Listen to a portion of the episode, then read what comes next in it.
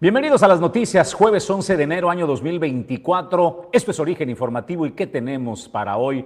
Hablaremos de la megafarmacia del bienestar. Es una solución de fondo a la necesidad de millones de mexicanos de poder surtir recetas incompletas. El presidente de la República, Andrés Manuel López Obrador, cree que sí, que esta megafarmacia vendrá a darle solución. Aquí le explicaremos la visión del presidente y los pasos a seguir si eh, tú eres eh, derechohabiente de instituciones del gobierno o tu gobierno está afiliado, los 23 gobiernos que están afiliados, Colima entre ellos está afiliado, Jalisco, el vecino, por ejemplo, no está afiliado ni eh, Nuevo León, pero los estados afiliados tienen derecho a pedir que se les surta la receta. Y hoy hablaremos de eso, le vamos a dar el paso a paso de cómo lo vamos a realizar. Hubo un accidente en la autopista eh, Colima-Guadalajara a la altura del puente de Beltrán. Le tenemos los datos y que se prepare pues para este escenario y tomar una vía alterna para llegar a la ciudad de Guadalajara si va en el sentido de Manzanillo hacia Guadalajara. Le hablaremos también de que 66 mil estudiantes van a ser beneficiados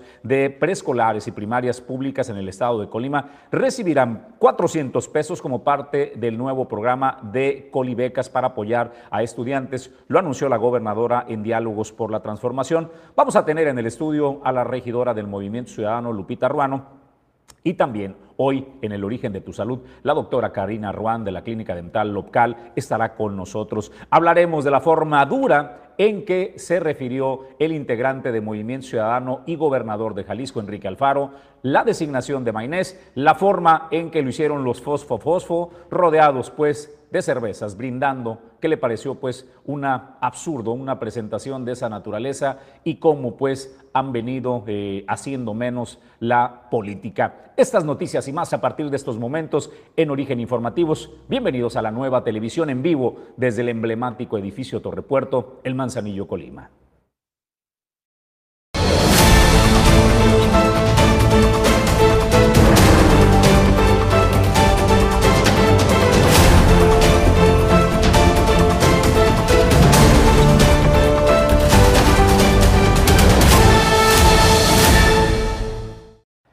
Bienvenidos a las noticias, soy Jesús Llanos. Vamos al comentario editorial de este jueves 11 de enero del año 2024.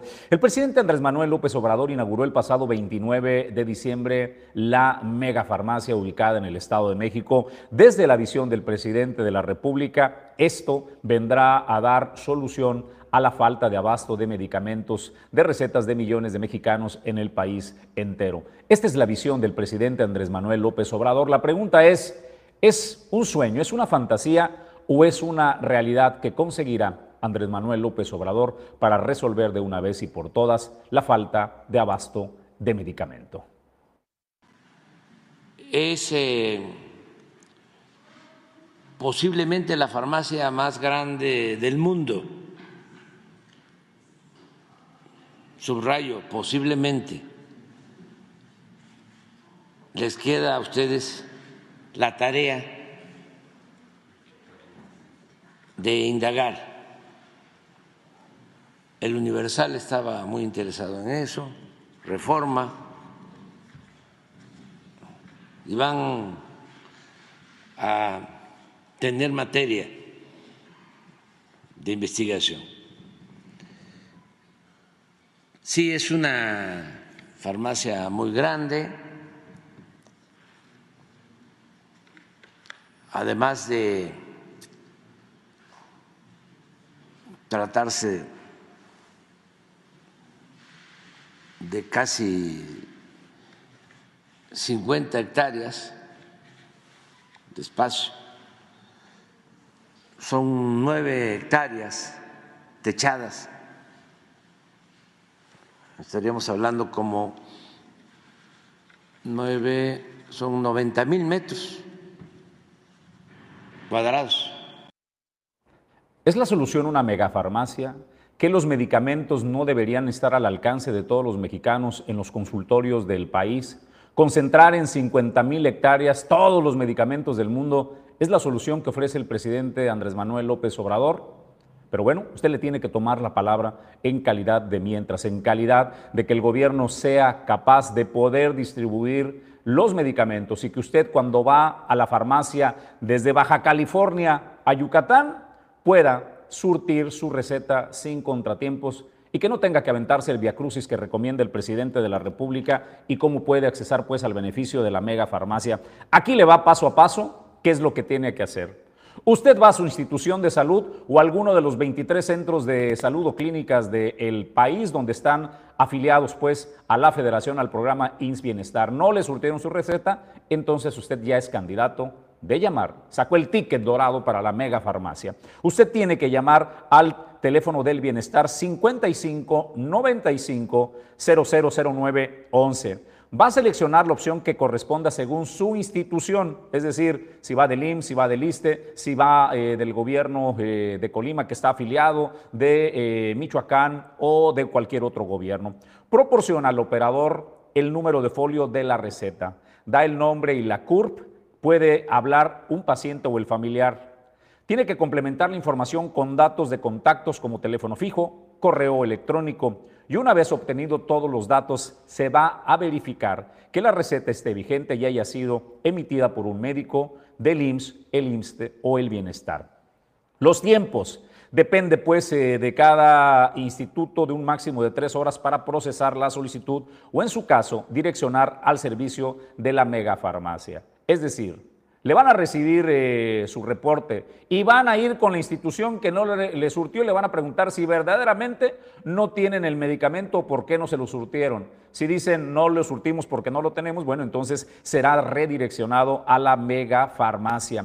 Tras este proceso, pues, eh, el medicamento tiene que estar disponible en máximo 48 horas. Se va a notificar cuándo y dónde puede recogerlo. Birmex es la empresa encargada del lugar, elabora el plan de entrega desde el original hasta el destino, perdón, desde el origen hasta el destino final.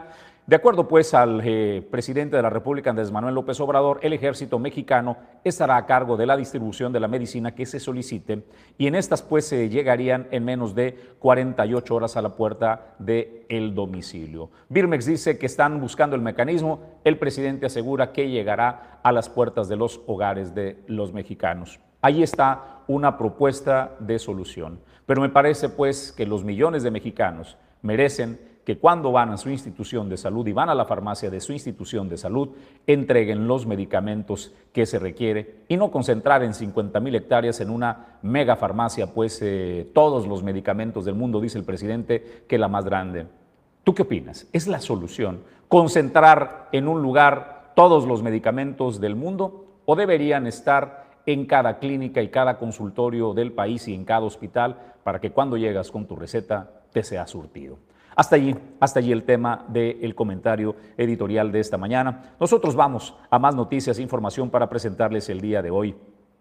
Eh, déjeme ir a la noticia del accidente de esta madrugada en la autopista Colima-Guadalajara. Allí un eh, camión volcó eh, y ha obstruido la vialidad. Así es el clip que comparte un usuario de esta vialidad. Es la madrugada de hoy, así es de que seguramente continúan trabajando en esta autopista Colima-Guadalajara.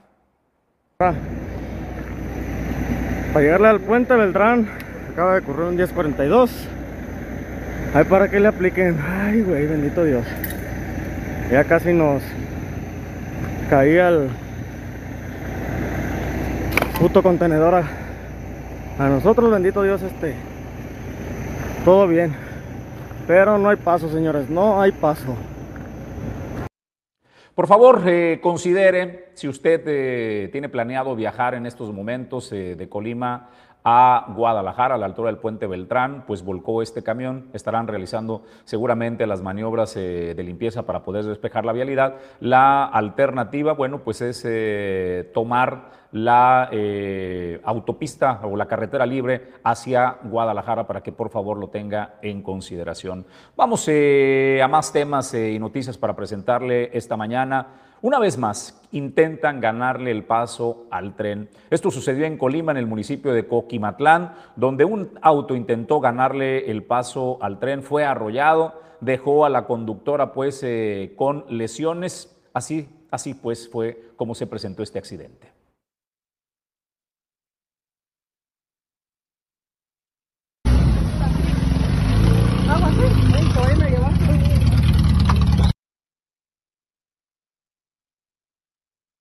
Se repiten las historias. Ayer le presentamos en el puerto interior de Manzanillo un camión doblemente articulado. Dentro del puerto le quiso también ganar el paso al tren.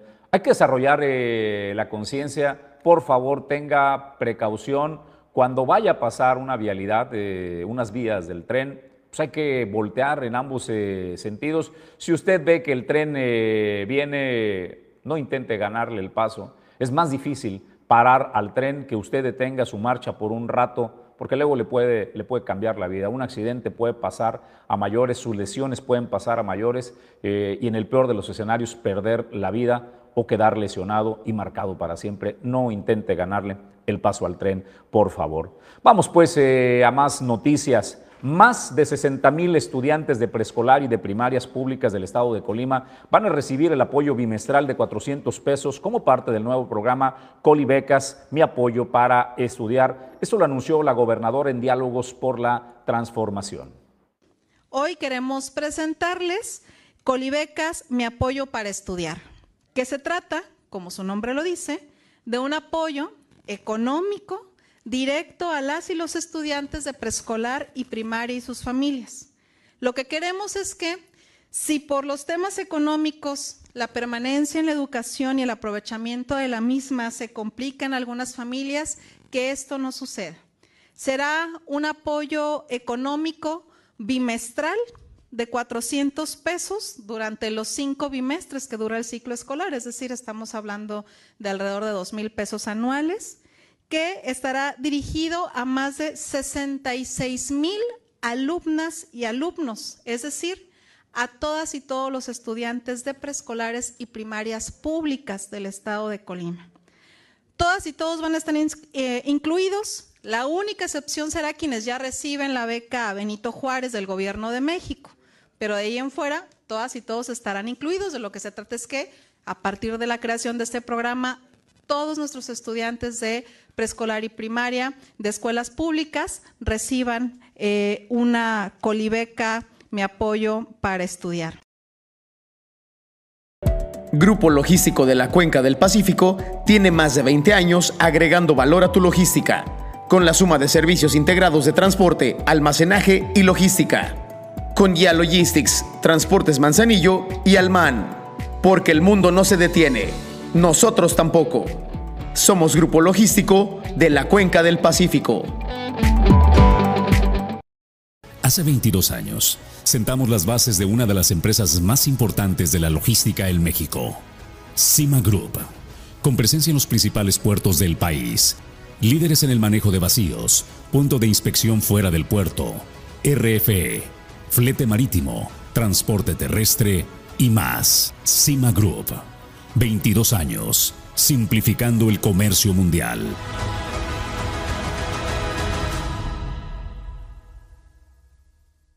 Grupo Jacesa, más de 30 años en Manzanillo.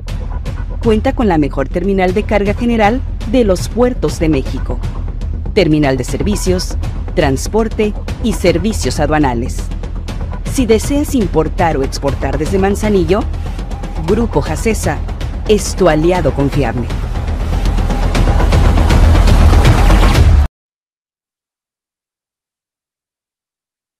bienestar del gobierno de Colima detalló sobre cómo las personas, los estudiantes, los padres de familia pueden hacer la inscripción a este programa anunciado por la gobernadora Indira Vizcaíno Silva. Esto Señaló Salia Gutiérrez, son 133 millones lo que representa de inversión para la educación, con lo que se respalda este importante rubro en el estado de Colima, que es el apoyo a los estudiantes. En cuanto a los requisitos, decirles que para acceder al programa, las y los estudiantes deberán cumplir con los siguientes criterios. Uno, estar inscrito en una escuela de preescolar o primaria eh, con sostenimiento público del Estado de Colima.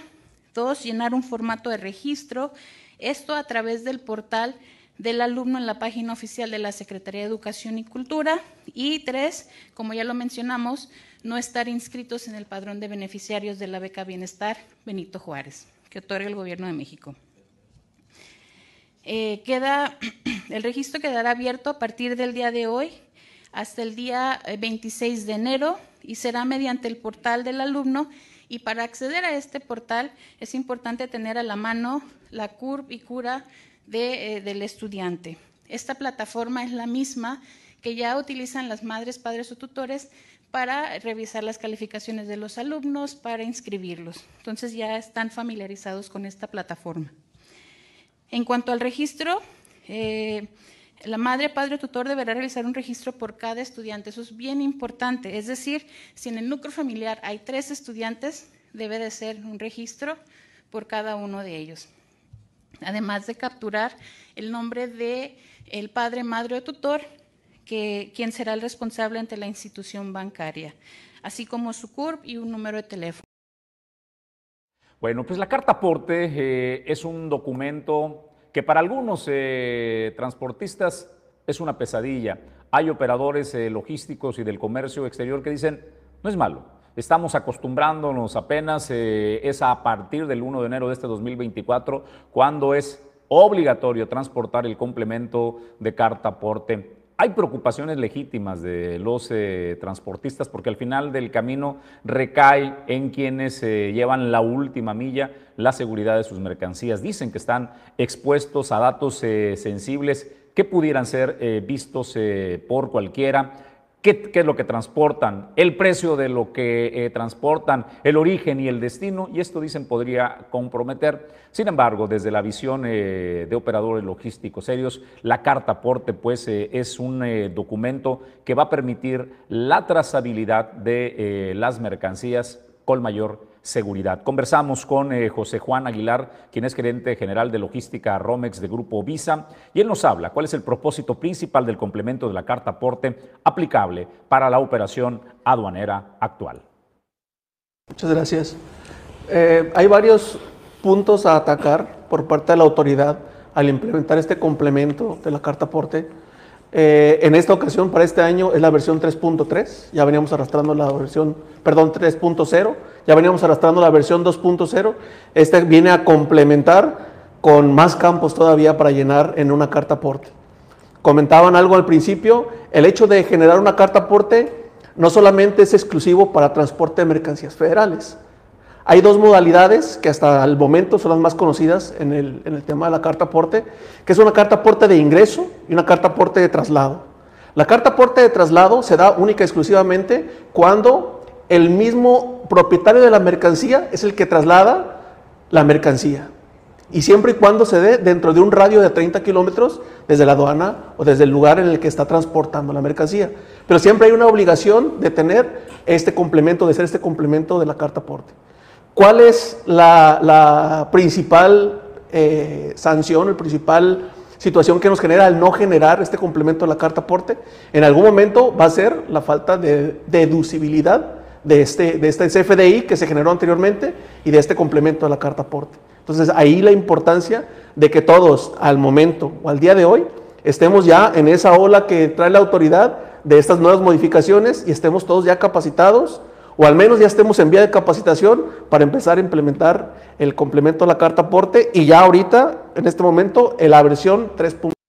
Él es eh, José Juan Aguilar, él es el gerente general de logística Romex, perteneciente a Grupo Visa. Hay dudas, Julio César González, por ejemplo, en el caso del puerto de Manzanillo, una vez que pasa el desaduanamiento de la mercancía, y no vas a destino, es decir, tu contenedor no va a Nuevo León, a Ciudad de México o no va a Jalisco, sino que tiene que ser resguardado en un recinto fiscalizado estratégico o eh, estaría en un patio. ¿Qué sucede? Tienes que presentar eh, tu carta aporte o el complemento de la carta aporte para trasladar del recinto al patio, por ejemplo? Al momento de la facturación con la nueva modalidad del complemento de la carta aporte, Jesús, ya sabemos que para poder hacer la, para poder sacar el contenedor del, del puerto de Manzanillo, hay que, hay que poner el número de factura o la facturación como en el, o del complemento carta aporte dentro de los documentos que te pide la Administración del Sistema Portuario Nacional, de acuerdo a esta nueva disposición. Sin embargo, si tú tienes una unidad que es unidad sencilla, y tu carga no se va a trasladar a más de 30 kilómetros del recinto portuario,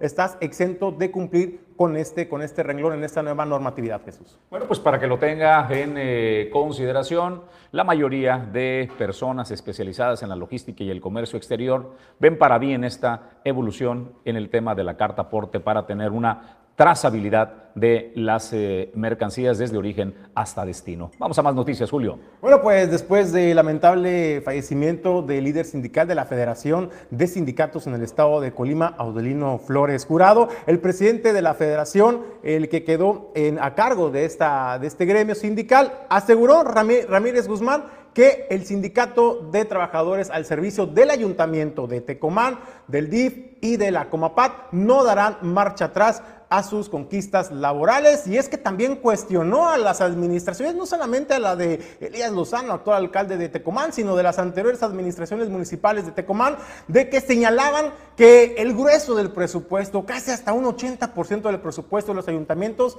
eran destinados y los absorbían los trabajadores, los sindicatos. Señaló que esto es una falacia porque señaló que muchos de los recursos que ingresan al ayuntamiento se destinan a obra pública, pero además sabe que también otro problema que se presenta es que ingresan funcionarios públicos a los ayuntamientos, particularmente habló del, municipio de Tecomán, entran alcaldes, entran directores de área desempeñándose eh, o que venían, por ejemplo, de oficios, ¿no? Como carpintería, que venían de oficios eh, totalmente distintos, pero salen convertidos en potentados empresarios. Es ahí donde se va el recurso, dice el dirigente sindical.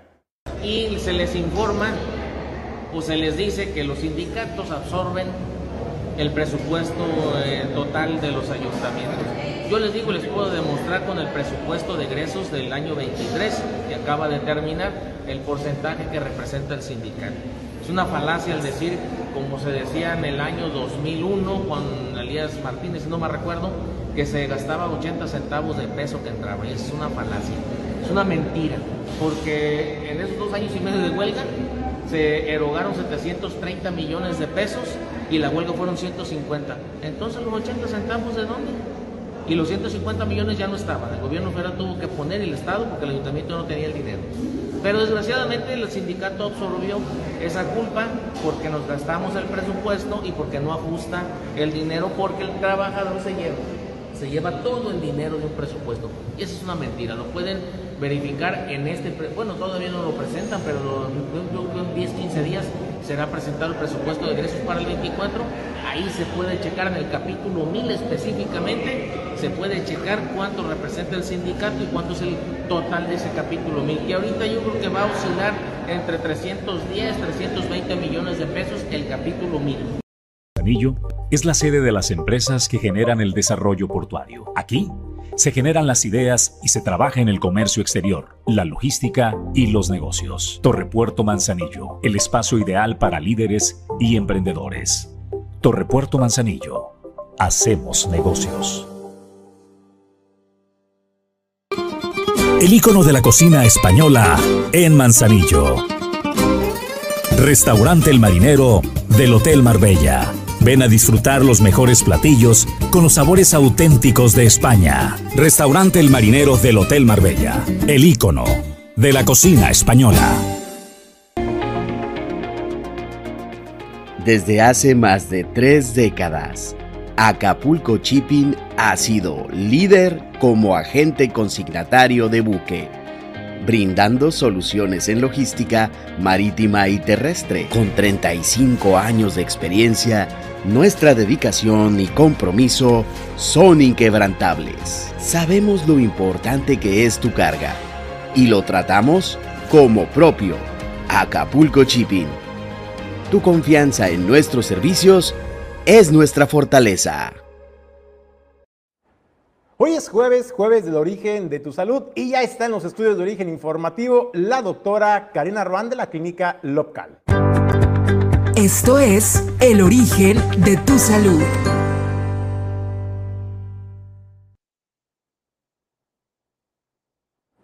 Hoy vamos a hablar de un tema bastante interesante para todas aquellas personas que de pronto se tienen que someter a tratamientos muy especializados que requieren de tiempo y que muchas veces pues las personas nos caracterizamos por no ser muy pacientes, ¿no? Y hay procesos que se tienen que respetar para que se haga el trabajo con calidad. Bueno, estamos hablando de la colocación de los dientes provisionales en lo que en lo que se llega el proceso definitivo para la colocación de los que serán sus nuevos dientes. Doctora, ¿cómo estás? Muy buenos días, gusto saludarte. Buenos días, Julio. Bueno, antes que nada, feliz año y es mi primer jueves del año que me, que me toca ya presentarme. Y feliz año, feliz año también a todos los que nos están viendo en este momento. Bueno, sí, el tema de los provisionales es, un, es una pregunta que siempre se hace el paciente, ¿no? Por ejemplo, el paciente que llega con un problema dental en el cual se le tiene que realizar una extracción dental porque la muela ya no es posible salvarla ni recuperarla. Bueno, aquí, como sabemos, queda un hueco. Y el paciente siempre tiene la duda, siempre llega a consulta preguntándonos, bueno, me lo va a quitar, pero se me va a quedar el hueco, ¿cuánto tiempo voy a tener el hueco? Bueno, ya ahorita ya no hay ningún problema. En, en, este tipo de casos ya no dejamos el hueco, ya no dejamos el diente rebajado, chiquito tampoco, antes de colocar la corona. Generalmente en este tipo de casos se hace un diente provisional antes de colocar el diente definitivo. ¿Sí? Al momento de hacer el, el trabajo dental, ya sea una preparación dental para una corona o una extracción dental, aquí después el paciente puede acudir para colocarle un diente provisional y evitar que tenga el hueco en un lapso de tiempo un poquito grande y eh, para esperar que, que, la corona definitiva esté lista, ¿sí? Ojo, aquí hay que estar conscientes y tener en cuenta que el diente provisional no es el diente definitivo. Ya nos ha pasado en varios casos que el paciente se lleva puesto el diente provisional y ya no regresa, ¿sí? El tiempo de vida del diente provisional generalmente son tres meses, pero en algunos casos puede durar hasta años, pero hay que tomar en cuenta que no está hecho de un material fuerte, no está hecho de un material adecuado para que soporte las fuerzas de masticación y el paciente lleve a cabo una función dental sana y correcta, ¿sí? Hay que evitar, en, este tipo de, dientes provisionales, hay que evitar alimentos que estén muy duros, alimentos chiclosos, para evitar que el, provisional se rompa, se fracture o se despegue del hueco o del diente en donde está colocado. Entonces, es muy importante tomar en cuenta estos cuidados porque sí ha pasado en consulta que el paciente se lleva su provisional y nos habla en un lapso de una hora o un día, ¿sabe qué doctor? Se me despegó el diente provisional, se me quebró. Entonces, sí hay que tener muchísimo cuidado en, en el lapso que lo trae puesto, lo trae colocado ahí antes de poder colocar la, corona definitiva. Oye, doctora, eh, pues ¿cuánto tiempo puede llevar entre la colocación del diente provisional y ahora sí que la, pieza dental definitiva? ¿Cuál es el proceso que se tiene que seguir y el tiempo estimado? Digo, para que las personas que de pronto se tengan que someter a ese tratamiento, pues vayan conscientes de que tienen que ir con tiempo. No vayan a ir a la boda o a la kermés o a la graduación del hijo, pues ahora sí con el diente provisional. Entonces, ¿cuáles son los tiempos, doctora? Sí, mira Julio, generalmente puede ser una semana, dos semanas, hasta tres semanas, depende del laboratorio dental, qué tanto tiempo se tarda en elaborar esta corona definitiva, el diente definitivo, pero generalmente es entre una a tres semanas. También eh, hay que ver, hay pacientes que sí vienen de fuera, vienen de otros lados y les surge que el trabajo quede lo más pronto posible, entonces en estos casos sí eh, metemos presión en el laboratorio para que esté, no sé, puede ser al tercer o quinto día, una vez hecho el procedimiento y una vez mandado el, molde donde se va a realizar la, corona definitiva, más o menos entre tres, cinco días o hasta una semana o dos semanas es el tiempo de espera para poder colocar lo que sería la corona o el diente definitivo. Doctora, agradecerte, agradecerte tu participación este día jueves, jueves del origen de tu salud. Muchas gracias. Bueno, pues gracias a la doctora Karina Arban que nos acompaña como cada jueves de El Origen de tu Salud esta mañana en el estudio Origen Informativo. Le doy la bienvenida y le agradezco eh, a la regidora del Movimiento Ciudadano, Lupita Ruano, nos acepte conversar la mañana de hoy. Lupita, ¿cómo estás? Muy buen día. Buenos días, feliz año, desearles que tengan un excelente inicio de año con mucho trabajo, con mucha abundancia y que pues los caminos siempre se abran para ustedes, de todo corazón. Muchísimas gracias, eh, Lupita. Arranca el año y con el año, bueno, también vienen compromisos que hay que cumplir como contribuyente. El pago del predial es uno de los más importantes para ambos sentidos, tanto para el contribuyente como para el municipio, porque de ahí obtiene recursos pues para poder dar eh, los servicios. Hay temas, eh, Lupita, de beneficios fiscales, sobre todo, sobre todo en este sentido, que han aprobado ustedes como regidores en el Cabildo Manzanillense. Sí, bueno, compartirles a las y los manzanillenses que en el mes de enero, eh, enero, febrero y marzo son estímulos fiscales, pues para que el contribuyente se anime y vaya y, a pagar su predial. En el caso de enero es el 15%, para febrero es un 13% y para el mes de marzo es el 10%. También es importante que la gente eh, esté enterada que, bueno, los adultos mayores de 65 años tienen su derecho al 50% de descuento presentando su tarjeta que lo acredite como adulto en plenitud. Entonces, bueno, yo creo que es una gran oportunidad para que todos nos pongamos al día y pues también sabemos que estos recursos pues son en beneficio y, para ejecución de obras, para ejecución de bienes para el municipio de Manzanillo. Eh, a ver, un ejemplo que te quiero poner. Tengo un problema de retraso de 3, 4 años que no he podido pagar el predial. Acudo fuera de temporada de beneficios y les digo, oye, yo quiero hacer un convenio quiero ver la posibilidad de un acuerdo para pagar y me dice, no, no hay tal convenio, no se puede pagar.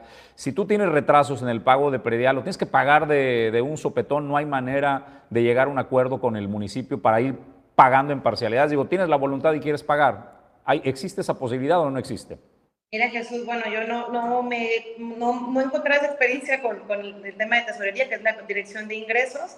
No he visto flexibilidad hasta tal punto, lo que sí únicamente y que está en las manos del Cabildo Manzanillo y de tu servidora como regidora es el poder aprobar los incentivos fiscales, que en este caso pues es lo que aprobamos para enero, febrero y marzo. Sin embargo, el tema de las parcialidades, te lo comento, se ha acercado a ciudadanía con tu servidora y yo no he visto disposición por parte de la Dirección de Ingresos.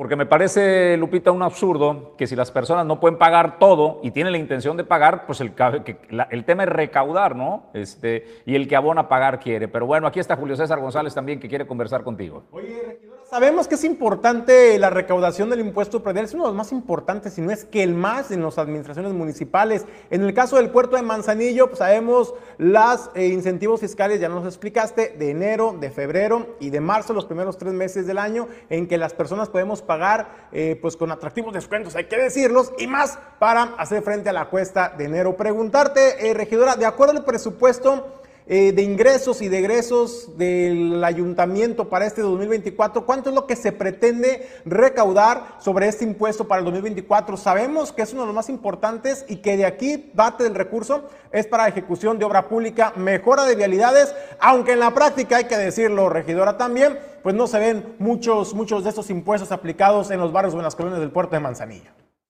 Mira, mira Julio, yo creo que es lo que a la ciudadanía lo que le preocupa y lo que a veces dice, ¿para qué pago mi impuesto predial? ¿no?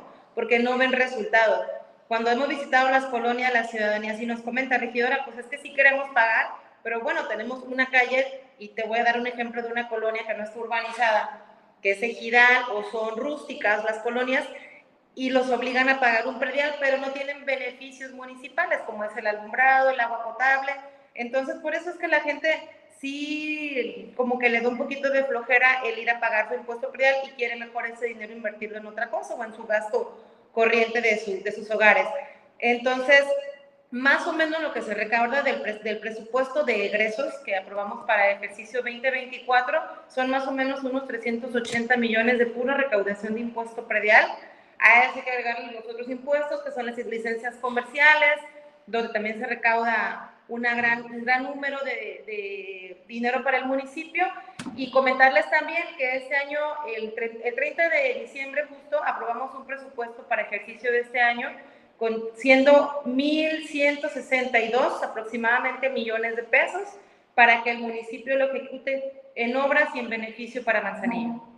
Oye, este, regidora, ¿Qué, tabla están aplicando para el cobro del predial? Porque hay que recordar eh, que de repente queda la sensación de que se había creado un incremento exorbitante en el pago del predial, que se había mandado una propuesta por parte de la alcaldesa Griselda Martínez que nos ponía en aprietos al pago de esto. ¿Cómo se está aplicando esta tabla al final del camino?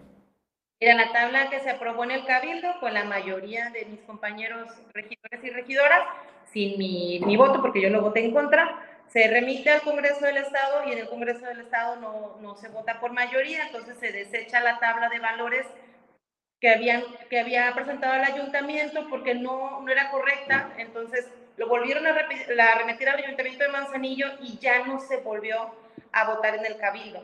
Entonces, sí es preocupante que sigamos viviendo con unas tablas de hace 25 años, que no haya una actualización, pero una actualización responsable no una actualización que nada más recaude por querer recaudar más dinero este año y los años venideros, ¿no? Porque estaba proyectado para 15, 18 años aproximadamente en las tablas. Pues eh, te agradezco poder conversar contigo, Lupita, esta mañana a través de Origen Informativo. Un abrazo para ustedes, Jesús Julio. Gracias por el espacio. Igualmente es eh, Lupita Ruano, regidora de Movimiento Ciudadano. Oigan, hablando de Movimiento Ciudadano, pero vamos al escenario nacional. El destape del eh, precandidato Mainés a la presidencia de la República por el equipo Fosfo Fosfo desde Monterrey, con unas chelas bien elodias, sentados echándose unas carta blancas pues no lo vio bien eh, todo el mundo y particularmente el gobernador de Jalisco, Enrique Alfaro, que parece pues una fractura de las eh, gubernaturas que tiene Movimiento Ciudadano, las joyas de la corona, Nuevo León y Jalisco. Y en Jalisco, Enrique Alfaro no vio bien la frivolidad de cómo fue presentado Mainés y esto es lo que opina el gobernador de Jalisco. Solo para efectos de radio. 30 segundos. Un pequeño, un pequeño comentario en torno a la, a la definición del candidato o de la candidatura o precandidatura de MC a la presidencia. Bueno, expresé en mis redes sociales lo que pienso. Eh, la verdad es que, eh, como lo he expresado desde hace tiempo, no quiero involucrarme en el proceso electoral porque estoy concentrado en esto que estamos haciendo, en el trabajo de gobierno pero me parece que después de lo que vimos ayer era importante una, una postura de mi parte, por la historia, por lo que representa lo que aquí construimos para Movimiento Ciudadano. Y bueno, pues dije lo que pienso. ¿Los mexicanos merecen más que, que, la forma de con cervezas ahí, de, de, esta informalidad de presentar una candidatura? Lo expreso en los términos que lo siento. Eh, eso no es una nueva forma de hacer política, eso no es política. Y de, de algo en lo que no creo, ya lo había expresado y lo sostengo, porque pues, lo que te queda, como digo el, el mensaje, lo que te queda al final es la congruencia. Y me parece que se han hecho las cosas muy mal y que lo que se está haciendo a nivel nacional lastima también a nuestro proyecto en Jalisco. ¿Afecta su partido a nivel local previo a la Pues por supuesto, claro que sí. Y por eso es importante fijar una postura. Y eh, lo hago a título personal porque hoy la responsabilidad política en Jalisco de Movimiento Ciudadano está en manos de eh, mujeres y hombres que han tomado esa responsabilidad.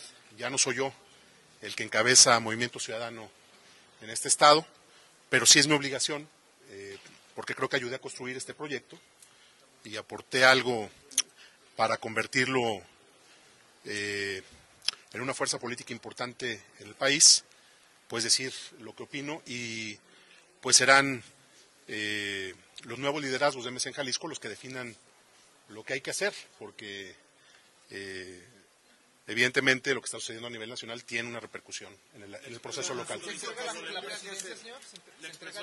No, no, no, no, yo creo que... ¿También? Prometo que yo no toqué ahí. No, no, no, no quiero yo hacer ningún pronóstico, simple y sencillamente creo que desde hace mucho eh, se han ido tomando decisiones de forma difícil de entender, eh, de manera que, de, decisiones que yo evidentemente no comparto.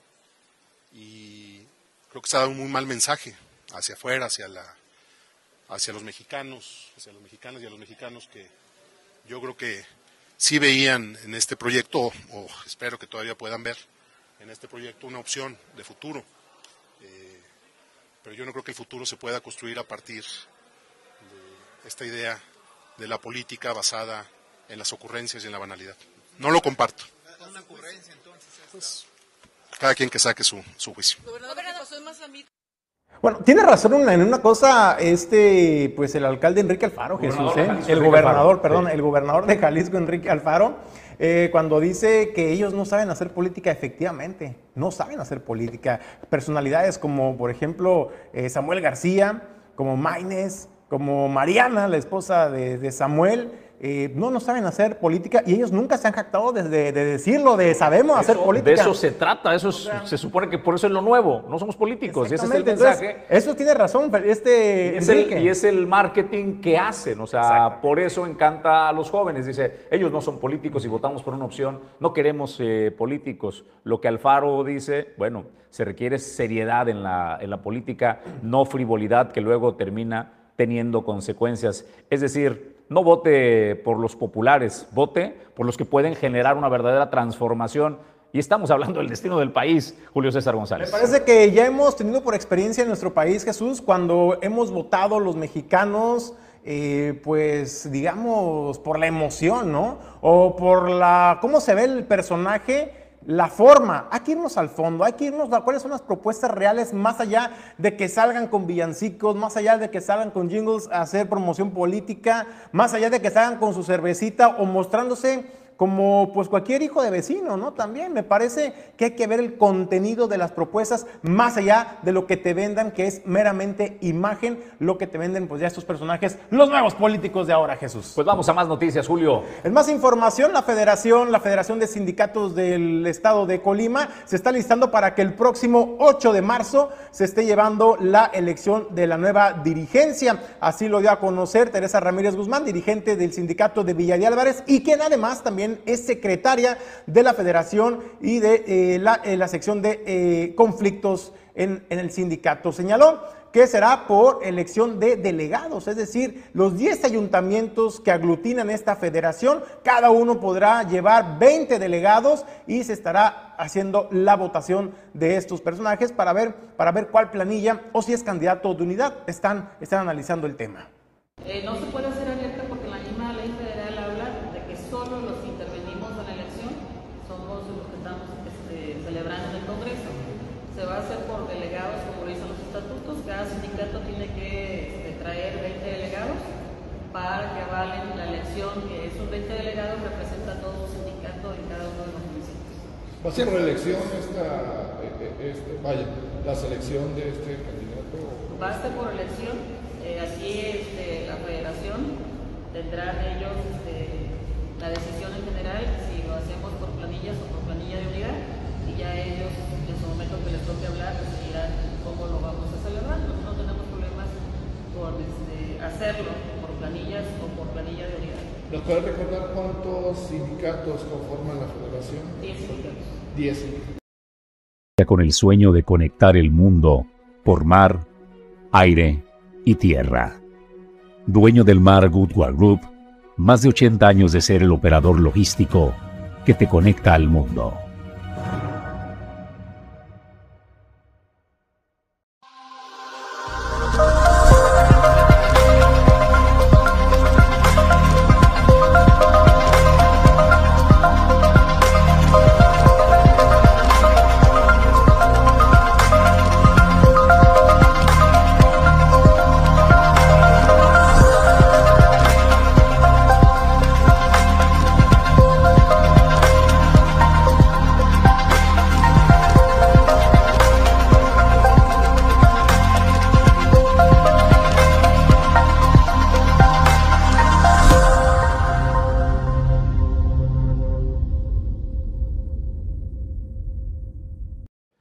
Operación Salud Colima es el programa del gobierno de Indira Vizcaíno para restablecer y dignificar los espacios eh, de atención de salud de los eh, colimenses. Ha entregado una obra en, el, eh, en la comunidad de Caleras del municipio de Tecomán para dignificar precisamente estos espacios. Se invirtieron casi el millón de pesos para este propósito. Este proceso que se está haciendo para modificar y mejorar de manera profunda todo lo que significa los servicios de salud en beneficio de las y los colimenses, que esa ha sido una prioridad que compartimos con nuestro presidente Andrés Manuel López Obrador, ¿no? Él está completamente decidido a que antes de concluir su sexenio, que pues ya le quedan poquito menos de 10 meses, vamos a tener en México el mejor sistema de salud que se haya tenido.